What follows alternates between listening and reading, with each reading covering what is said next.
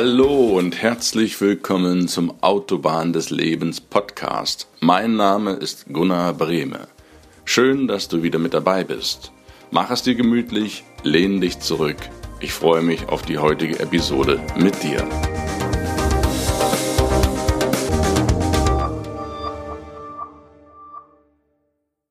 Einen wunderschönen guten Tag. Ich freue mich, dass du wieder zuhörst.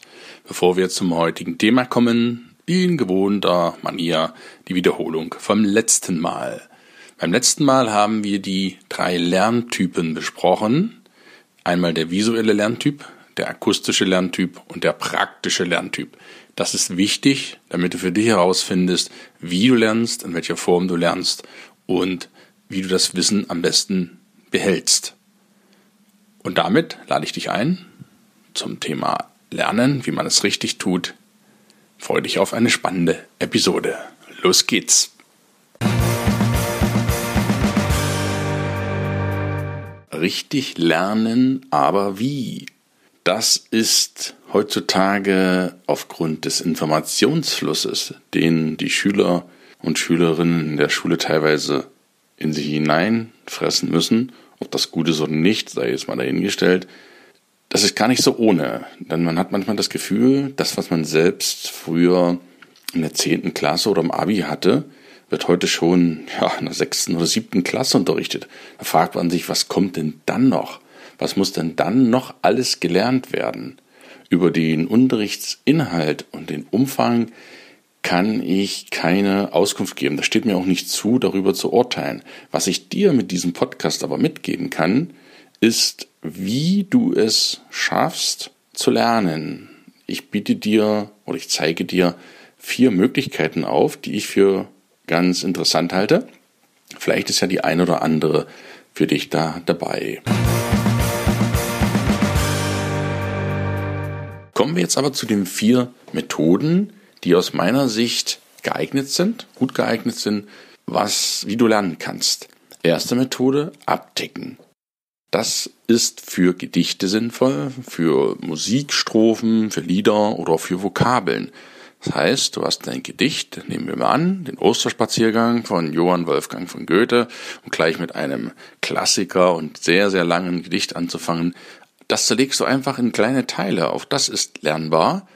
Du deckst das ab und lernst die erste Zeile.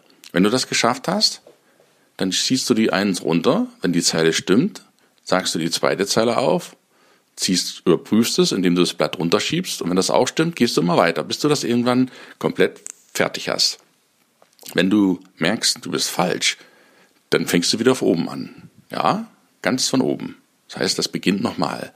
Das ist zwar relativ nervig auf den ersten Blick, weil du alles nochmal machen musst, das hat aber einen ganz entscheidenden Vorteil.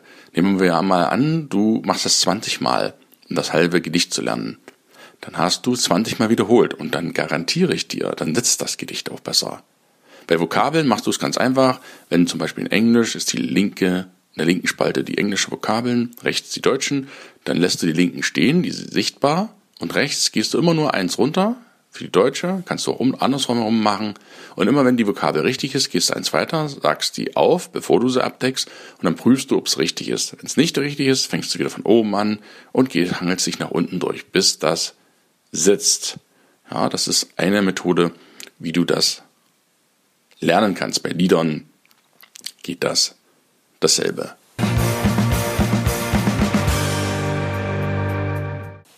Die zweite Methode ist die Methode der Abkürzungen oder Stichwörter. Ich habe das früher häufig gemacht, dass ich mir die Anfangsbuchstaben von Substantiven genommen habe habe versucht, das immer in Substantive runterzubrechen, einen bestimmten Text, und habe dann die Anfangsbuchstaben genommen und dann irgendeinen Konstrukt mir gebildet, den ich dann auswendig gelernt habe und habe versucht, anhand der ersten Buchstaben den Rest dazu zu machen.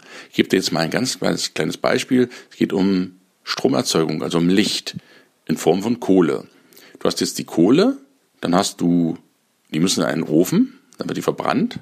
Zum, durch das Verbrennen wird halt Energie erzeugt, zum Beispiel in Form von Licht. Und zum Schluss hast du noch die Asche. Hast du ein K für die Kohle, ein O für den Ofen, ein L für Licht und ein A für die Asche. Das fügst du zusammen zu Cola. Cola mit K geschrieben, das spielt jetzt keine Rolle, ob das jetzt rechtschreibe technisch Sinn macht oder nicht. Das ist ja nur für dich, dass du dir Cola merkst. Du merkst dir nichts anderes. Cola. Form von Stromerzeugung aus Kohle. Und dann fallen dir in der Arbeit das K ein, K, K, Kohle muss das sein, O, ja, das ist der Ofen, L, M, Licht. Und A, die Asche.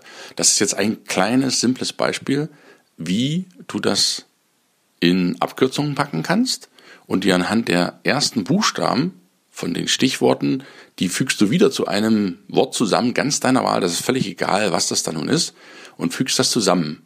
Und dann guck mal, ob du dir auch in Physik oder Mathe oder Chemie, Biologie die Schlagwörter merkst, die ersten Buchstaben nimmst und versuchst aus diesen ersten Buchstaben ein anderes Wort zu erzeugen, was du dir merkst. Und nur das merkst du dir. Und dann erinnerst du dich sozusagen an die anderen Wörter, die in dem Anfangsbuchstaben deines gemerkten Wortes verborgen sind. Vielleicht ist das ja eine Methode für dich. Die dritte Methode ist das Verbildlichen.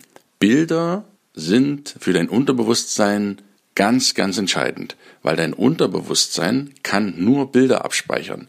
Es speichert keine Zahlen ab, es speichert auch keine ja, Begriffe ab, sondern es denkt in Bildern. Man sagt ja nicht umsonst, ein Bild sagt mehr als tausend Worte. Anhand von Bildern, die du lernst, kannst du die direkt eins zu eins in dein Unterbewusstsein abspeichern. dein Unterbewusstsein kannst du dir vorstellen, ist wie eine Festplatte. Die ist so groß, da passt alles drauf in deinem Leben. Auch wenn du 100 Jahre alt wirst, was ich dir, ja, wie jede Podcast-Folge fast von Herzen wünsche, passt da so viel drauf, das schaffst du sowieso nicht, diesen, diese Festplatte voll zu kriegen. Und dein Unterbewusstsein speichert immer Fotos ab. Und wenn du jetzt in Fotos lernst und insbesondere dir das bildlich vorstellst, dann kannst du viel schneller und viel effektiver lernen und der entscheidende Vorteil ist noch, das bleibt im Gedächtnis hängen. Wenn du einmal eine Sache auswendig lernst, dann ist die nach drei Tagen weg. Und nach zehn Tagen vermutlich erinnerst du dich kaum noch dran. Wenn du das aber verbildlichst, dann hast du das Ganze im Kopf. Ich gebe dir mal ein Beispiel. Stell dir mal eine Leiter vor, die steht an einer Wand. Und auf der Leiter, auf einer Sprosse, liegt ein Feuerzeug. Ja, du stellst dir vor, die Leiter, die da steht, da liegt auf der Sprosse ein Feuerzeug. Also auf der Leiter liegt ein Feuerzeug. Und schon bist du fertig mit der englischen Vokabel Feuerzeug. Denn Feuerzeug heißt auf Englisch Leiter. Leiter natürlich jetzt nur im gesprochenen Sinne, aber es geht ja jetzt weniger um diese korrekte Rechtschreibung, sondern ums Aus, die Aussprache, dass du das drin hast. Also hast du im bildlichen Sinne genau diese englische Vokabel für Feuerzeug, nämlich Leiter, eingeprägt. Und ich garantiere dir, wenn du das in zwei Wochen nochmal wiederholst, oder ich frage dich in zwei Wochen noch einmal, was heißt ein Leiter auf Deutsch? Da wirst du 100% sagen, oder Leiter auf, ja, auf Deutsch, Feuerzeug. Da wirst du automatisch drauf kommen. Das garantiere, das garantiere ich dir.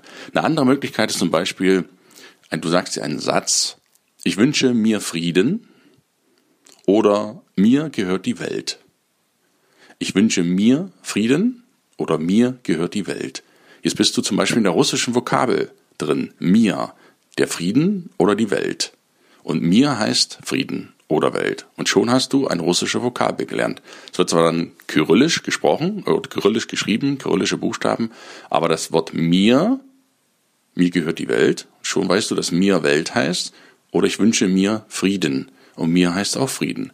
Das ist auch eine bildliche oder eine, ja, eine andere Form, wie du das dir vorstellen kannst. Und das bleibt doch deutlich besser hängen und länger im Gedächtnis hängen, als wenn du das zum Beispiel durch Abdecken machst.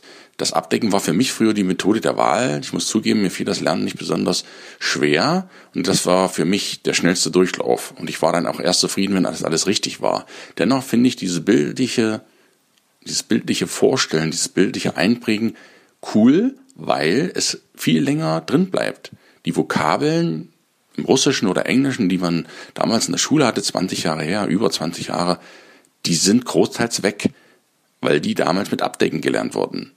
Wenn ich mir jetzt aber vorstelle, so eine bildlichen Sachen zu machen, dann meine ich, bleibt das viel, viel, viel, viel besser im Gedächtnis hängen. Das ist vielleicht noch eine Anregung für dich. Kommen wir zum vierten, zur vierten Möglichkeit. Das ist dein Körper. Und zwar haben Experten der Gedächtnisse, Gedächtnisexperten, die nutzen das, indem sie den Körper in Bereiche einteilen. In der Regel sind das zehn Bereiche, das sind die Füße, die Knien, der Oberschenkel, die Geschlechtsregion, die Hüfte, der Bauch, die Brust, der Hals, das Gesicht und die Haare. Nehmen wir mal an, jetzt auch reines Beispiel, damit ich dir das verdeutliche, du müsstest zehn Gemüse- und Obstsorten aufzählen. Natürlich kannst du die jetzt alle merken, aber nehmen wir mal an, du nutzt jetzt den Körper. Jetzt stellst du dir mal vor, unten an den Füßen buddelst du mit den Zehen in der Erde rum und pölkst in den Kartoffeln rum und suchst sie sozusagen in der Erde. Danach stellst du dir vor, lässt dich mit den Knien richtig in so einen Traubenbottich reinfallen, sodass der Saft richtig spritzt. Dann hast du die Kartoffeln in der Erde und die Trauben im Knie. Dann naschst du Himbeeren und wischst dir die Himbeerschmiere am Oberschenkel ab. Als nächstes kommt die Gurke, die baumelt so, ja, in deiner Geschlechtsregion herum. Kann man sich als Mann vielleicht besser vorstellen. Nehmen wir mal an, einfach da baumelt eine Gurke rum. Dann hast du die nächste Frucht. Jetzt stellst du dir vor, du gehst durch ganz stachelige Brombeerbüsche und musst deine Hüfte rechts und links immer zur Seite schieben, um die Brombeeren, den Brombeerstacheln auszuweichen. Dann stellst du dir den Bauch vor, dass du gerade ein Riesenstück Erdbeertorte mit Sahne gegessen hast. Hast du die Erdbeeren drin. Dann hast du letztes Jahr einen Apfelbaum gepflanzt, der ist noch ziemlich klein und geht dir gerade bis zur Brust. Dann hast du einen Apfelbaum, Apfel. Dann stell dir vor, du nimmst eine lange Rhabarberstange und legst sie dir im Hals wie so eine Rhabarberkette. Stellst du dir vor. Und dann, ja, dann hast du Heidelbeeren genascht, die packst du dann ins Gesicht rein, dann hast du die Heidelbeerzunge, die leuchtet dann ganz blau. Und zu guter Letzt sind noch deine Haare dran.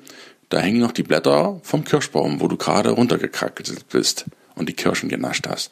Und jetzt hast du zehn Obst- und Gemüsesorten bildlich anhand der Körperteile mit den Körperteilen verknüpft und bist 100% in der Lage, wenn ich dich jetzt frage, was du mit, dem, mit der Bauchregion verbindest, dann wirst du mit hoher Wahrscheinlichkeit antworten, ja, da habe ich mir den Bauch vollgeschlagen mit Erdbeertorte mit Sahne.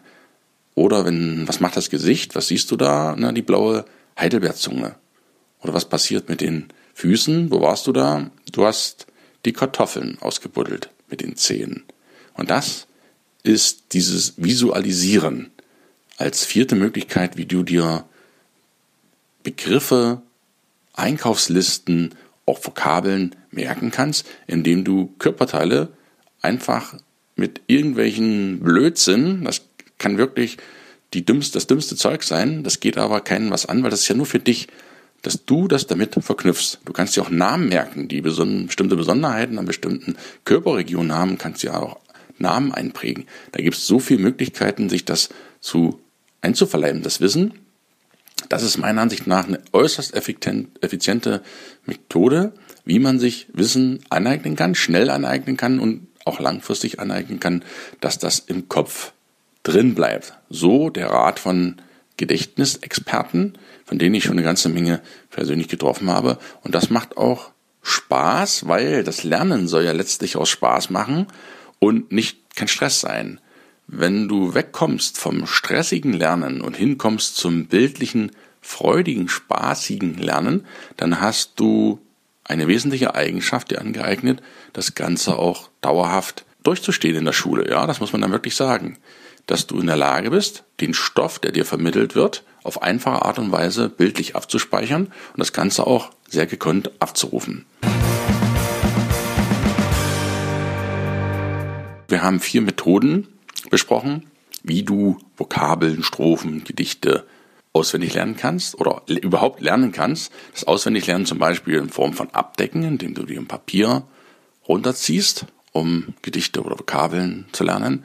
Dann haben wir die Abkürzungen, indem du dir die Substantive einprägst und die Anfangsbuchstaben der Substantive zu einem dir neuen Wort, was nur für dich wichtig ist, zusammenbastelst.